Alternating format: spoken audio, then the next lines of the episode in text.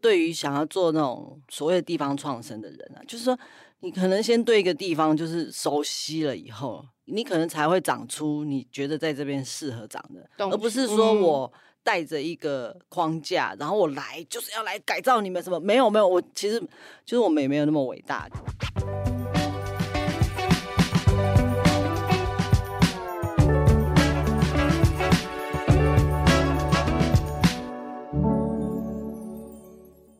在设计里看生活，在生活里找设计。Hello，各位设计关键字的听众朋友们，大家好，欢迎大家收听设计新商业单元，我是主持人艺兴。最近近年来，其实返乡创业地方创生已经成为一种显学，然后有很多年轻的工作者可能带着新的想法、专业的能力，回到自己的原乡或者是远居他乡，透过创意跟自身的技能，为当地创造新的风景。那在地方创生这样比较 sexy 的新名词成为显学之前，其实来自台中东势的。设计师徐景婷便带着一身的武艺定居三重，成立工作室，并开始一系列的产业复兴的计划。那今天的节目呢，我们就邀请在位于三重的东海医院设计工作室的负责人徐景婷 Gina 来跟我们分享这一路走来的困难跟成果。欢迎 Gina。Hello，大家好，我是东海医院的 Gina。OK，想问 Gina，你记不记得你第一次到三重工业区的时候，你自己有什么感觉？我印象比较深的是从大学的时候，那因为我念的是工业产品设计，所以那时候就会要去找一些工厂啦，找一些材料。那其实对我们来讲，就是说到那边要怎么去找，有时候是听这个学长姐他们会传授一些武功秘籍，就是哦要去到哪一个工厂，哎谁谁谁会愿意帮学生做这样子，所以在。以前比较像是这样子，就是口耳相传，然后大家有去接触过的才知道，就是好像这个都是大家的那个口袋名单的感觉。所以第一次去到三重是觉得，呃，巷弄其实非常的混乱，然后。在工业区，就是其实蛮繁忙的，就不管是卡车啦、摩托车，就是只要是在工作的时间，那个交通都是非常的热闹。对对对，你要说可怕吗？就是真的蛮热闹，有时候好像就是车子会堵着，然后大家就要倒车什么之类，就是那时候会觉得这个是印象蛮深刻。嗯，嗯，那后来就是在三重定居，然后成立工作室的始末大概是怎么样？呃，其实那时候是。呃，因为我先生是三重人，嗯，所以我在大四的时候认识我先生嘛，然后后来哎慢慢比较熟悉以后，才知道说，哎，他家在三重的一个工业区里面，嗯，然后刚好他家附近是一个学生学生们会去做模型很红的一个工厂，然后我那时候还想说，哇，他家居然就在这里，很酷 所以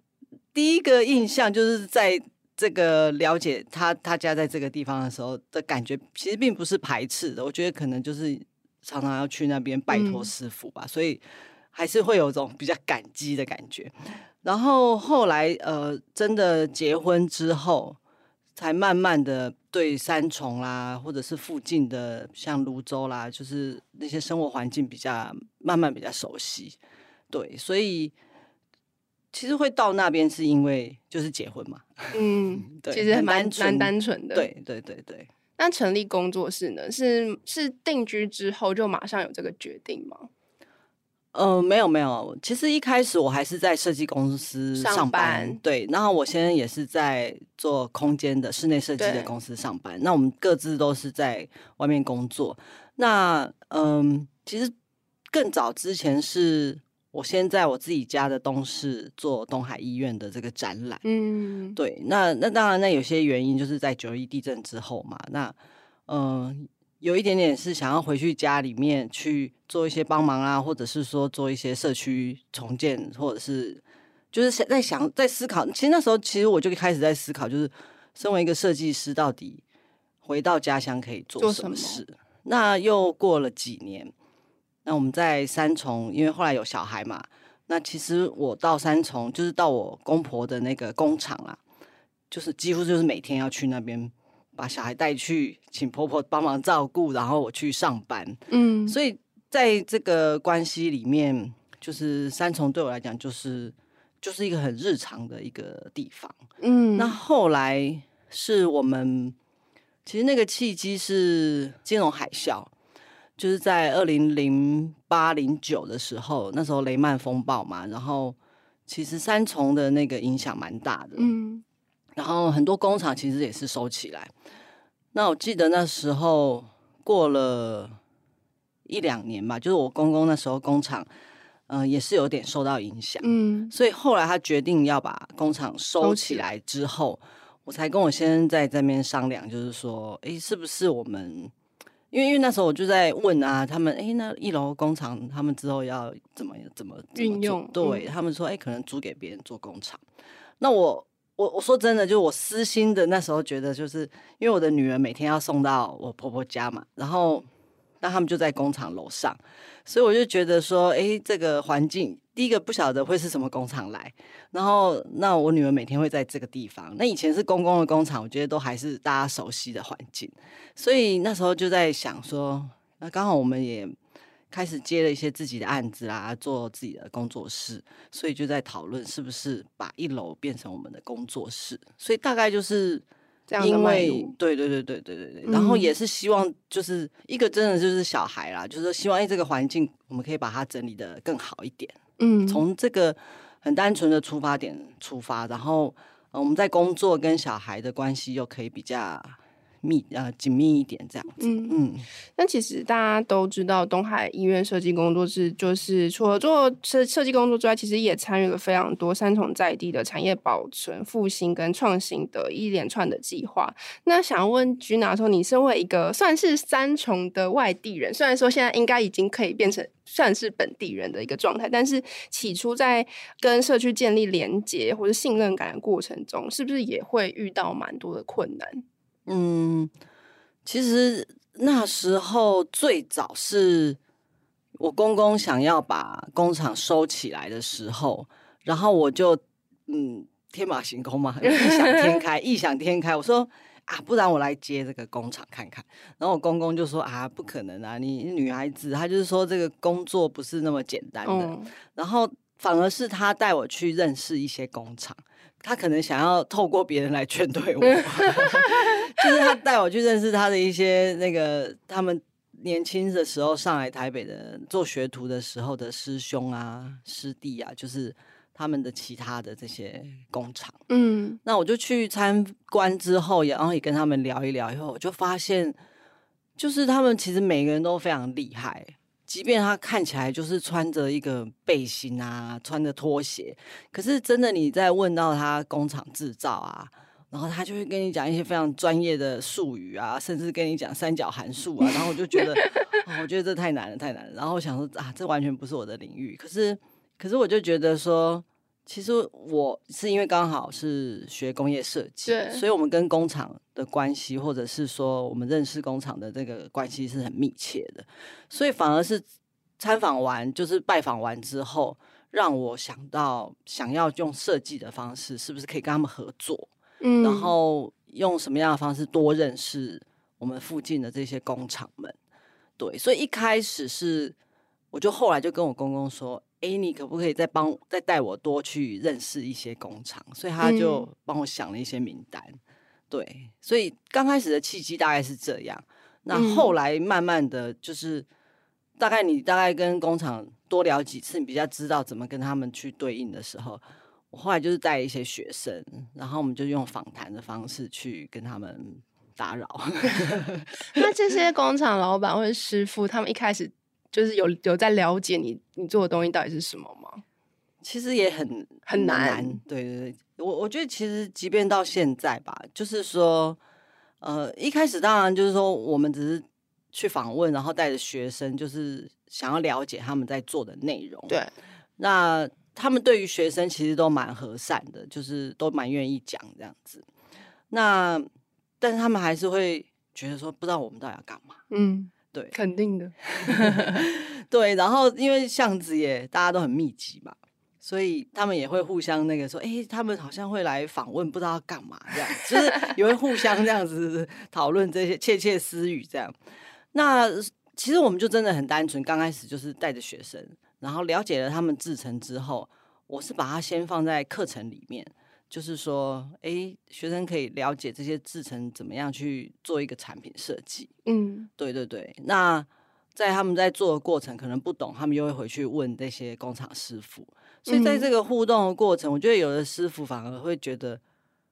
一开始他们会觉得啊，这就没什么啊，这哪有什么？就他们得，因为可能他们每天在做一样的事情，所以他们觉得他们做的事情。其实好像没有什么，嗯，但是他发现为什么会有人这么热切的想要知道，然后一直回来问他们问题，慢慢的他们也觉得好像自己的工作其实蛮厉害的，对，然后他们也会去跟他们分享很多这样，甚至有的工厂还把机器调慢，让学生去看到每一步每一个步骤每一个步骤，然后就是非常详细的去跟大家分享，嗯，所以我觉得。这个过程其实蛮有意思的，嗯，那只是后来我们就也有一些产品开发啦，然后去试着找跟这嗯我们附近的这些工厂去合作，嗯，然后或者是介绍一些，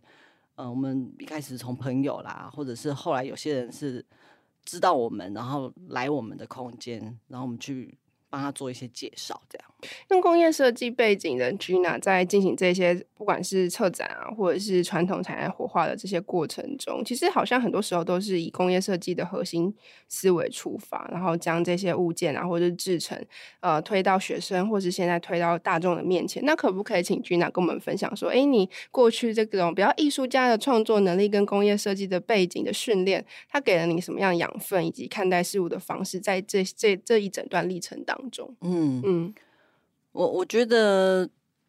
其实跟工厂的合作，如果从第一个阶段最单纯，就是你有一个想法，你画出了图，然后你去找适合的工厂，然后工厂帮你做出来。那其实到第二个阶段，就是如果你有一些制作的制造的程序或者是材质，其实是我们平常不了解的。那反过来，如果我们可以先学得一些这些知识的话，那也许可以透过他们带出来的这个专业，那我们会反过来去思考，诶，那这个东西可以拿来做什么？嗯嗯。那另外一个部分就是，因为我在就是十几年前，我那时候有去荷兰念书嘛，那在那边也是有感受到，就是说，第一个欧洲的工厂当然。不像我们那么多，因为他们早就外移到亚洲嘛，对不对？那但是因为我去念的也是工业设计啊，所以我的朋友们他们也会有一些产品开发，然后要去找人做的问题。嗯，然后你找到人做，可能在很远，可能很贵，然后要不然你就要自己做。那甚至那时候有听到一个朋友，他就说：“哦，他刚去了中国一趟。”我说：“你去那边干嘛？”他就说：“要去找工厂。”我说：“哇，工厂。”说你有找到吗？因为那么大，那你如果不熟悉那个环境，那你要怎么去找到你想要的工厂？所以那时候我就觉得，我我的周遭就这么多工厂，总会有它适合的，好、总会有嘛，对不对？对。那不只是我周遭啦，就是整个台湾其实真的工厂蛮多的。那反过来就是说，在欧洲看到的就是。嗯，另外一个是我在学校上课，我们学校其实也有工厂。那呃，因为念工业设计，你就是要实做。嗯，那在欧洲的学校，他学校里面有那个那个叫什么，就是工厂的老师，就像师傅他们，那他们都是专业的，比如说木工的啦、金工的啦，然后不同的加工。那你只要把你的设计带去跟他讨论。然后我记得那时候印象很深刻，那时候工厂师傅就跟我们说：“我不会去评断你的设计好或坏，对，就是我的任务只是告诉你要用哪个机器可以做出你的这些想法，或者要用哪一个材料可以做出你的这些 idea，这样。所以他说我不会去评断你的设计，那我我能给你的就是怎么把它做出来。那我那时候就觉得这个这个部分蛮。蛮蛮震撼我的这样，嗯，所以我才很希望就是说，欸，其实我们有这些能量，可是因为我们可能代工久了，我们就很习惯，你就是拿一个图来，然后我帮你做出来，然后好像没有这样子的一个合作的过程，嗯，对，所以我那时候只是小小的希望，就是说，欸，如果可以慢慢的让大家有一个这样的环境，可以先认识他们，先了解哦，这里的材料有什么。然后，也许在做创作或者做设计的时候，他就会有更不一样的火花。嗯，嗯大概是这样。那 Gina 可以再给我们介绍一下，就是三重黑色聚落这个计划吗？这个计划，嗯嗯、呃，其实一开始就像我刚刚前面讲的，是因为金融海啸嘛，然后我在嗯、呃、把工作室搬到一楼，那一开始我们只是因为空间还是蛮大的，啊、然后就觉得好像可以做点什么事 其实都还蛮有机的长出来的。对对对，我我觉得我并不是说哦，我一开始就，是、就有一个十年的计划这样子，哦，没有没有没有。所以，所以有时候，哎，有些人希望我去分享，我我大概知道他们可能觉得说，哇，他好像是一个非常有规划，怎么样怎么样。但但我的个性也许就是太直觉性嘛，嗯，对。但是呢，我我觉得另外一个有趣的点是，因为我每天每天在那个地方嘛，对，所以我觉得反而是我如果啦，我觉得对于想要做那种所谓的地方创生的人啊，就是说。你可能先对一个地方就是熟悉了以后，你可能才会长出你觉得在这边适合长的，西而不是说我带着一个框架，嗯、然后我来就是要来改造你们什么？没有没有，我其实就是我们也没有那么伟大，就是像生活一样，我我我觉得我自己觉得啦，地方创生或者是任何的工作也好，就是其实大家都是希望生活更好嘛，对不对？就是把把这个使命如果放得再轻松一点。那你怎么让这个环境变好，生活变好？所以一开始就是我说的，我们到一楼，然后后来我就会邀请一些朋友来我们的工作室做一些东西啊，大家聊一聊天啊之类的。然后后来就诶有一个学生就提到说，诶老师你这边好像很适合办活动，那因为很大太大了。对对对，然后他们也很喜欢做东西啊，也有一些朋友跟我说。哎，我喜欢来你这边做东西，因为这样就不会把家里弄脏。就是虽然都是很像开玩笑，可是我就觉得，哎，大家有这个需求，然后、嗯、呃，大家在这边工作的那个感觉也也很好，所以我就试着去找有没有可以运用的资源。所以那时候找到文化部，它有补助的计划，那也很。去了解怎么去写计划书啦，然后怎么去去去把我们的这个想法做出来。嗯，那我那我自己是觉得，就是说，有些人可能觉得说啊，为什么要去拿政府补助？因为很烦啊，很多行政的事情。但是我觉得，反而对我来讲，就像我刚才讲，我可能是太直觉性工作的人，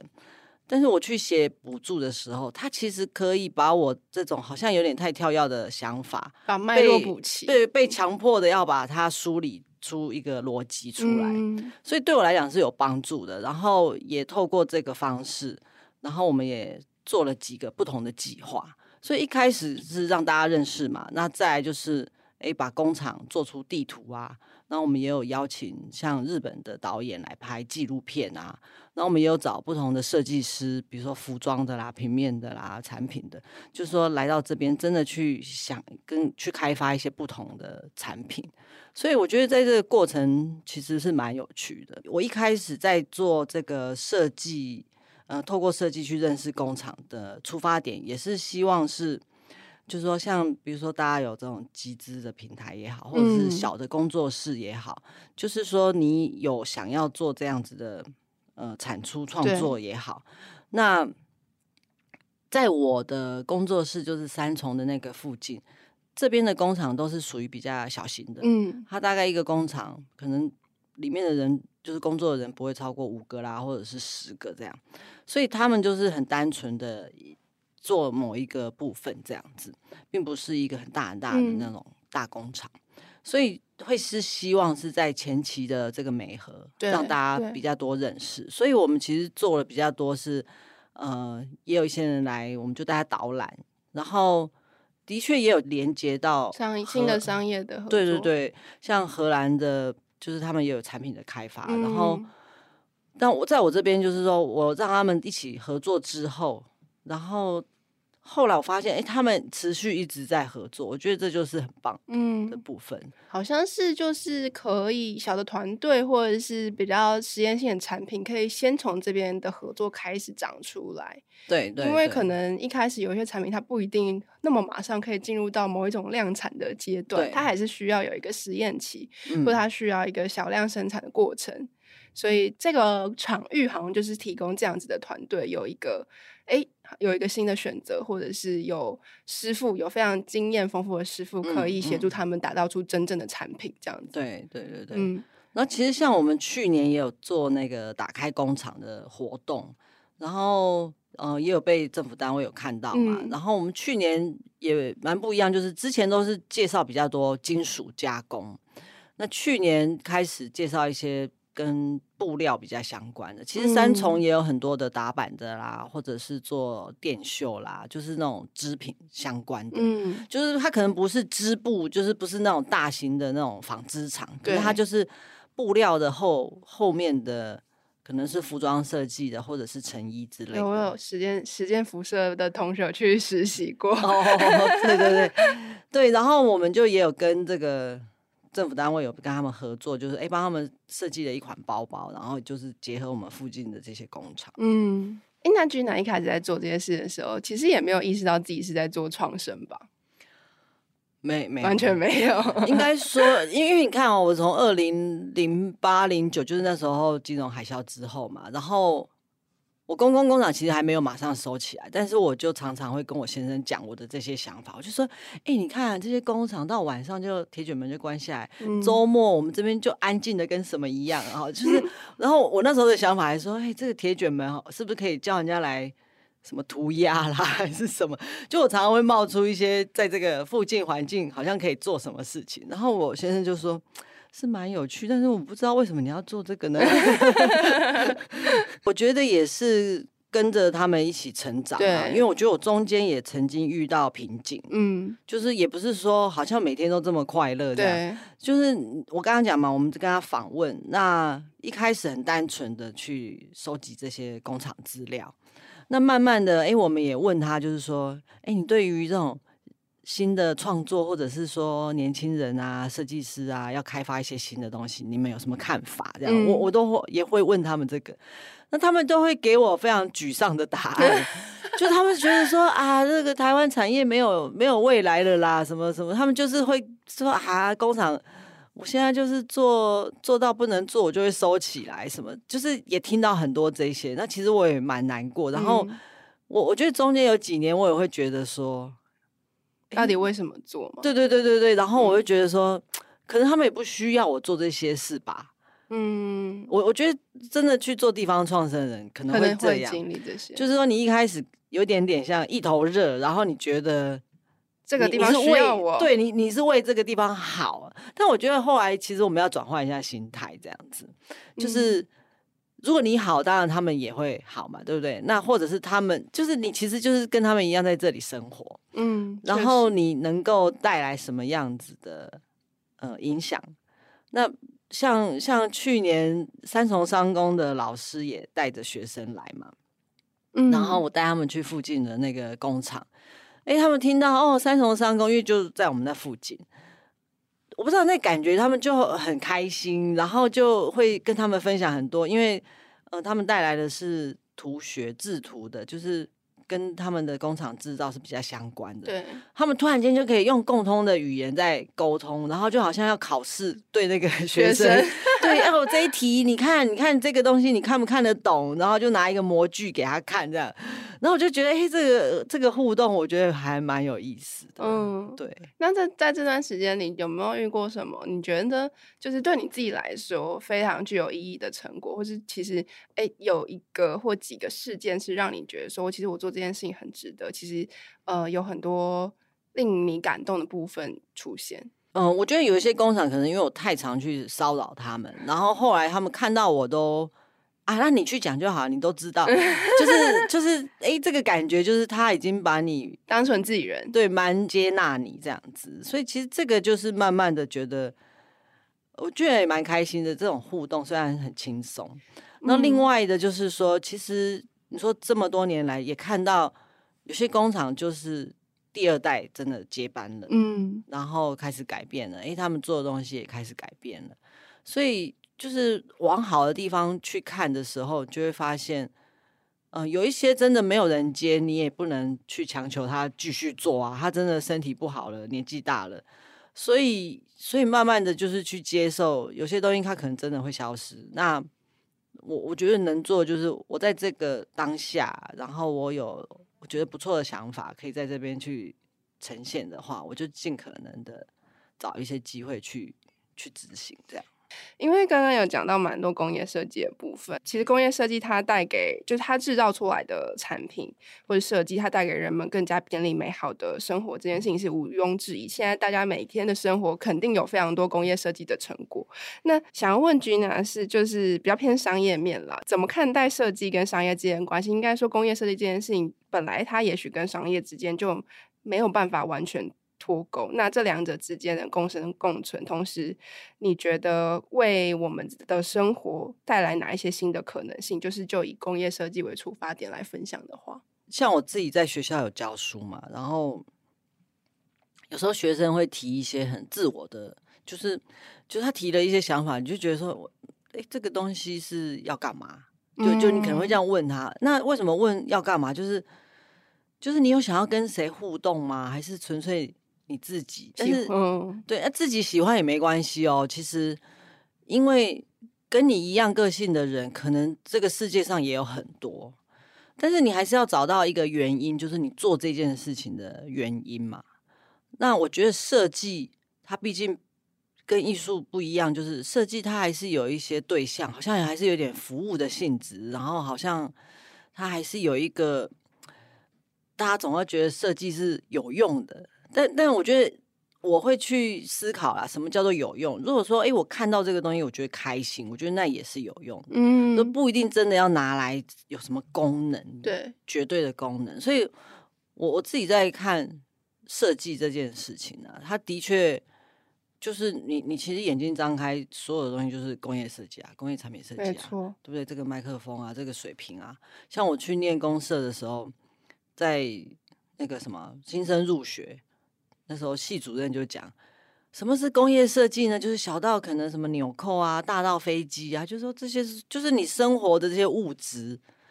可能都就都算是工业产品设计的范畴。嗯，那现在更多虚拟了，其实它它里面还是需要界面啦，像你用 iPad、iPad 啊，或者是 iPhone 这些界面，就好像以前是实体的按钮，只是它现在变成是一个。呃，在荧幕里面，对对对对，嗯、但是其实这些都还蛮公社的。我觉得公社就是有存在一个跟人互动，就是你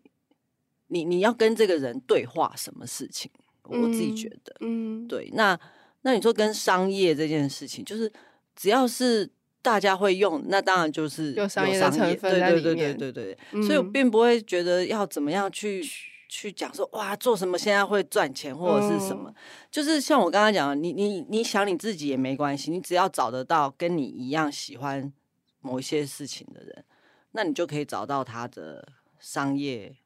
契机嘛。那因为其实，在过去这段时间，Gina 创作主题啊，都其实跟呃。情感的记忆跟传承跟连接蛮有关系的。那你觉得在地方创生这个领域里面呢、啊，设计它究竟扮演什么样的角色？嗯，设计啊都可以做。像我自己早期那时候在九一地震之后嘛，我说社区重建，我那时候就在思考，哎、欸，我我我我学设计到底能干嘛？所以我就主动的说，哎、欸，我好像可以编排、欸，我可以帮你们排这个社区报。嗯，那社区报也是要给人看嘛，对不对？对，所以你也要看里面的内容，然后配的图或者是什么，其实这也也也是很设计啊。那设计到底能干嘛？其实我都跟呃我的学生说啦，就是因为有的人会说，哦，现在外面什么产业很很差啦，或者是说跟以前比起来很不好。那我就是说，那怎么办呢？就或者反过来去想，就是你觉得你可以做什么？嗯，所以我，我说我那时候在那个社区重建的时候，我也是觉得，我也不会去访问，对不对？我也不会去写什么口述历史，这个这个不是我的强项。诶，但是他们整理回来的东西，拿来的照片，照片不好看，我可以透过 Photoshop 啊弄成黑白或者是什么，就是我有很多的方法可以让这整个画面变得好阅读、好看，然后大家可以得到这个部分。所以说，地方创生设计，我我觉得。不一定都要是设计人，可是呢，你你一定要有设计的概念。即便你今天要把你的产品放到网络上，放到 FB 也好，IG 也好，什么之类的，那你也要很会拍嘛，对不对？现在这些大家都好像是基本的、基本的功能，对。所以在以前就是很是设计上面，你可能还要进到一个软体去做什么。所以其实我觉得设计慢慢的。很多的很多的部分已经大家都有这个技能，对对，那只是说大家可以有对于设计有一些认识。那、嗯、因为因为我们也常常看到，就是有些地方他可能他觉得他做的是一个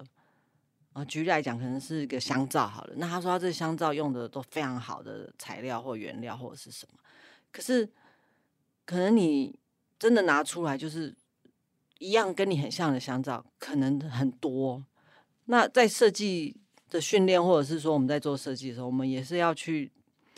嗯，去了解这个市场，就是说，哎，现在大家都在做什么？我们可能要有一点点区隔，对，要要做一些嗯计划嘛。那你要怎么去凸显你？那再来就是说，哎，如果真的不适合，你也不能一直觉得只是它好，所以你就一定要丢出来。所以这个部分就是，我觉得这是在设计上面，就是我们在做设计的时候，嗯，呃，设计方法啦，或者是什么，它还是会有这个这个这个部分。嗯。刚刚我们最前面的时候有提到说，就是地方创生在现在其实蛮多人在投入的，那就是也想要问 Gina 说，哎，是不是可以给这些要为自己的原乡或者是社区带来改变的这些设计师，或者参与地方创生的这些工作者，你觉得应该要保持什么样的心态？然后以及我觉得我最好奇的事情是要怎么去衡量它的收获跟成果，我觉得这应该是最难的。嗯嗯，所谓的收获是收入嘛？可能包含自己对于这个地方是不是真的有带来一些影响，或者是说，哎，我做了那么长时间的投入，那怎么样才算是有成果这件事情？嗯，嗯我我觉得就是如果你要回去自己的家乡之前呢、啊，也许先问问自己，就是。你你真的很想要在那边做什么？还是说啊，我就是不想住在台北啊？我就是就是也有可能是另外一种比较被动的另外一种心态心态，就是我我可能想要回去我熟悉的地方。毕竟我们也是有接触一些，对，我觉得就是说，如果可以的话，跟外界的连接是密切的，然后嗯，也可以多跟专业的。团队去合作啦，那我们也常有时候会看到有些在做地方的，他们可能就是一群啊、有的有的可能是退休的那个长辈们，那其实他们都有很很都有热忱，可是如果这个时候有个可以去带领他们，或者是诶怎么样带着他们去做适合的东西、好的东西的话，可能就会不一样。那只是说，在沟通的这个过程，的确是不容易啊。嗯，对，所以我觉得要回去之前，还是要先了解一下你你的专业在哪里，然后你能够拿出你的哪一个部分的专业为这个地方去服务啊，或者是去去合作，而并不是只是说我家在那边，然后我我就想在这边。就就是这，我觉得这感觉有点不有点不一样。对、嗯、对对对对。那撇除财务上的成果之外啊，就是我觉得做地方创生，大家一开始肯定都是一腔热血，觉得说，哎，我的专业技能或是我的一些新的 idea，也许可以为这个地方带来一些改变嘛。但其实真的说。要感受到那个改变，可能也不是这么容易的事情。那如果假设说你投入了一段时间，然后却觉得好像说，哎，有被抗拒啊，或者是改变其实没有这么显著的话，是不是也会有一种挫败感嘛？就像刚刚 Gina 听到、嗯嗯嗯、提到，那如果面对这样的状况的时候，你会怎么建议大家去消化，或者是说，哎，要怎么去衡量成果？不不一定这个成果是来自于这个实际的改变。嗯嗯。不过我觉得。其实还是要去评估一下，就是像我之前有一本书叫做什么“生之意义”嘛，那他其实他就把这几件事情分了四个面向嘛。那比如说，嗯、你喜欢的，对不对？你擅长的，然后世界需要的，世界需要就是可能你回去那边，你找到这里面有没有需要的。那另外就是人家会付钱给你的，就是你先掌握这四件事情，就是说。可能你已经存了很多钱，你就是你你不在乎别人会不会付钱给你，但是你就可以去找这个地方需要的，然后你擅长的，跟你有兴趣的，因为有时候你擅长，可能你也不一定有兴趣，有兴趣对对不对？对。那但是如果没有找到这个地方需要的，那就会让人家觉得你就自己做开心。嗯，对，所以所以就是在这四个圈圈里面。你你觉得什么东西对你最重要？嗯，嗯，那其实人家会付你钱，某种程度就是这个地方有需要，所以如果都可以找得到的时候，那我觉得在做这一些事情的时候，你才会达到一个比较平衡的感觉。嗯，看了之前 Gina 很多访问跟之前有策的展，其实发现 Gina 还蛮沉迷于就是传统技艺跟手手造工艺的部分，嗯、还蛮好奇为什么 Gina 特别沉迷于这些技艺。为什么沉迷啊？也许是因为我从以前吧，我在做东做作品做东西的时候，就像刚刚讲的，有一些直觉性的，就是说身边的材料，我看到的东西，我好像对于这种真实的物件比较有感觉。所以，就像我讲，我在这个地方生活久了，我每天看这边的街道什么，我就会对这边有一些想法。那如果说我只是看影片啊，就像我们现在滑手机啊，就是滑过就一直想，哎，我前昨天好像看了什么，就是没什么印象。对，因为那个感觉记忆点很弱，对我来讲。那我我也不是说喜欢这种很数位的这种影像的、嗯、的的的内容，不也不是说就是别人创作出来，当然我们会去欣赏。但是我就是感觉得出，就是我自己是蛮喜欢这种手摸得到的去创作东西，去做东西，然后拿到这个材料在手上。有时候，有时候可能要做，已经有个题目要要去把这个呃作品做出来，你可能坐在电脑前面画老半天画不出来，就觉得啊，算了算了算了，我先把材料拿过来。哎，开始东玩西玩，我觉得那个感觉很像小时候就是乱玩的过程的时候。然后它就会长出来，所以那个是很很不一样的感觉。嗯，所以你说沉迷吗？就是我我我自己觉得那个是一个蛮蛮重要的部分。嗯、那个是那个不是你用想，有时候不是你用想会出现的事情。嗯，哦、呃，反而是你在透过你的手去触摸这些东西的时候，它会。被创造出来的东西，蛮蛮有趣的。那这件事情跟就是东海医院设计工作室它的成立跟命名有关系吗？就是、东海医院，对啊，东海医院是我自己的家，嗯嗯，所以是本来就我自己 从小长大的地方。那为什么会想要用它来为工作室命名？呃，因为那时候我就是在地震之后，除了参与社区营造，就是社区改造之外，后来我就是把我们家的老医院。就是做了一个展览，嗯，也是展览器具，展览医院里面的这些器具，嗯、然后有一些器具，我把它，比如说点滴，我就把它变成灯啊、吊灯啊，然后那个病床好像就把它营造成一般人可以住的，嗯，房间，然后或者是有一个餐桌上面很像是两个人在用晚餐，你就会看得出好像有意大利面跟那个牛排什么，其实它可能是。那个意大利面可能是那个医院里面很多的管材，就是塑胶管或者什么，然后桌上就有很多的那些器具，所以那时候我自己是在探讨的是那个，就是物件，因为对我来讲，就是这个东海医院是我的家，然后我怎么透过物件让大家去感受，就是这个医院对跟我们的关系是很亲，就是对我来讲啦，就是跟我的家一样，所以我就把它变得很像家里的，嗯嗯。用具，嗯，那最后一个问题，因为刚刚有讲到就是工厂的消失嘛，但我想说，就是在做地方创生的过程中，即便投入更多或者是更努力，有很多东西可能也敌不过消失的命运。它包含时间啊、工厂啊、记忆啊，或是情感等等的。嗯、那那对于 Gina 来说，你现在是如何看待这些消失的过程？那经过这么多年的努力，有找到跟这个消失重新共存的方式吗？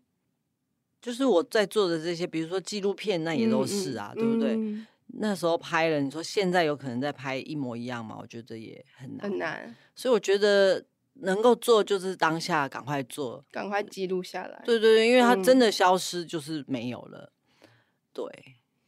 那消失还是会有那种不舍的情绪。我我觉得当然一定会有，只是。也活了一点点年纪，就是慢慢的，我觉得可以调试一一点这种。嗯，以以前啊，比如说我们家医院那时候要拆掉，我觉得那真的是锥心之痛。我觉得那真的很难很难很难接受，就是要要很久才能平复。可是慢慢的就是你生活也是要继续啊，嗯，对不对？嗯，那我我觉得就是往前看嘛，那我们还是可以。比如说那时候我没有把很多东西记录下来，那我就趁现在我好像在这个地方，我觉得我也可以去记录很多事情。嗯，嗯，那现在你怎么看待这些消失？它应该不会是一个纯然很负面的状态。呃，其实这个也讲到刚刚讲的，我喜欢工艺或者是这种制造。那时候，呃，早期也有跟一些工艺师合作。但也常常听到他们就讲哦，比如说台湾的竹工艺啦，或者什么令潮啦。当然，现在慢慢的有人想要把这些产业做回来。但是我们那时候在一起合作的时候，会发现真的有一些消失了，你很难把这个产业建建构回来。嗯，比如说以前可能那个竹艺的竹呃竹子的工厂里面很多人，那你你设计了一张椅子好了。在这里面制造出来，他算给你的成本其实就很很现实嘛，就是哎，以前可能是可以是量产的价钱，嗯，那现在每一个都好像艺术品的价钱，那你就会发现哇，这个其实就是我们有时候我们台湾带这个工艺出去，然后你就会发现哇，这个价格其实是一个阻力。虽然大家都很喜欢台湾的设计，嗯，可是真的讲到价格的时候。因为你的产业有些消失了，那你就会变成都是大师在做，然后你的量很少。那可是去到真的市场，它还是考验还是在那里。如果你今天这是一个实用的商品，那艺术品那当然就另外另当别论这样。所以，所以那时候也蛮蛮深刻的感受到这个部分啊。所以我觉得才会也也是一个嗯，回来做三重，就是说他现在还在。就是我不要等到它消失，然后我才来说哦，我们要来复兴什么，要富裕什么就，就对不对？它已经没有了，所以我就说，哎，现在它还在，那我在这边可以做什么？那我我看到就是说，势必有一些它还是会消失，但是我感觉到就是，呃，产业还是算活络的，嗯，对，然后有新的一代接手，嗯、慢慢，我觉得这个感觉气象